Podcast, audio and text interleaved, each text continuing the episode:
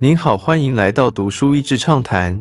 读书益智畅谈是一个可以扩大您的世界观，并让您疲倦的眼睛休息的地方。短短三到五分钟的时间，无论是在家中，或是在去某个地方的途中，还是在咖啡厅放松身心，都适合。本书号称是微软创始人比尔盖茨这辈子读过最重要的书，真的很引人入胜。虽然有时我觉得作者因为用力，所以有点冗长，但整体看他如何从各种角度推导心理学斜线、工业革命斜线、印刷技术斜线、贸易普及斜线、民主制度等等，还是很过瘾。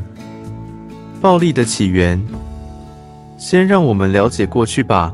如果想要知道暴力是怎么消失的，首先要知道暴力从哪里来。正所谓以古鉴今。因此，作者开篇就揭露那些被过度美化的历史真相。古代是一个容易伤害人的地方。以知名的《荷马史诗》和信仰者众多的《旧约圣经》为例，我们也能找到暴力的踪迹。荷马所著的《伊利亚德》和《奥德赛》落笔年代大约在公元前八百到六百五十年间。一般认为，其内容反映了那个年代的中海东部地区部落和酋邦的生活方式。古希腊的战士以手持武器，杀伤力却不比高科技武器（枪药、弹炮）来的逊色。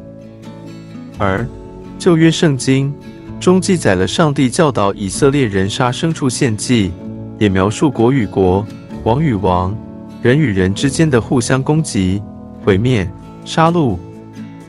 虽然大半记载的事情，我们无法证明其真实发生过，因为没有化石佐证，但其经文可能是铁器时代部落间共同尊奉的形式规范。甚至中国历史中也记载着以酷刑惩罚罪犯，或是古罗马留下的大竞技场，无一不是暴力所留下的足迹。民主制度涓滴谨慎地使用武力，制止暴力横行。暴力是怎么消失的？理解了暴力的起源，那么暴力又是怎么消失的呢？作者在本书结尾总结出了让暴力逐渐消失的五大历史驱动力：巨灵政府，政府拥有实权和垄断了合法的武力；贸易，使到双方互惠互利；四海一家，使人们见识广大了，能面对不同的族群和文化。尊重和强调妇女地位，维护长期可忽视的人类一半的女性，理性提升，使人类了解暴力不像非暴力的手段有效于改善人的自制力。因为有钱，所以善良。寄生上流。读这本书带给我最大的收获，就在用文字清楚表达整个概念与推理过程。作者用各学科的研究实验证明他所提出的论点：人类社会正在逐步变好。不止附上数据、图表，也把整个实验缘由、实验方法、后续发展等一一详细述说。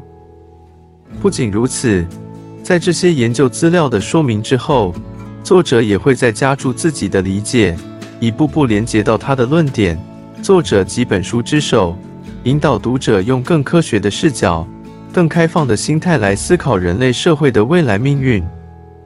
今天的内容就到此为止了，十分感谢大家收听《读书益智畅谈》节目。如果对我们的内容感兴趣，欢迎浏览我们的网站 dashiz 点 net，或是关注我们的粉丝团“读书益智”，也可以分享给您的亲朋好友。欢迎继续关注我们下一期节目，下次见。